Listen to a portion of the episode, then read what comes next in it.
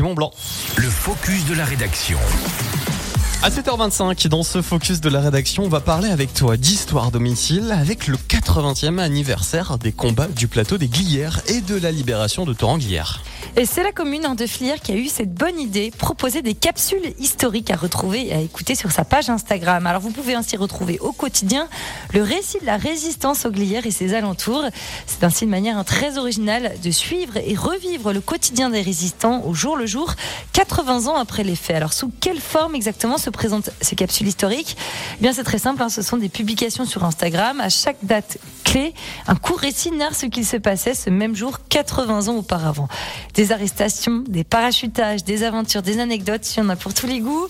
Chaque capsule historique résume en quelques mots un moment fort qui constitue la résistance au plateau des Glières et en Haute-Savoie. Et derrière ces capsules, il y a quand même eu un important travail de collecte et de mise en forme, car elles ont été réalisées grâce aux témoignages rapportés par l'association des Glières, ainsi que de nombreuses lectures. Derrière ce projet, il y a surtout hein, le souci de la nécessité du devoir de mémoire.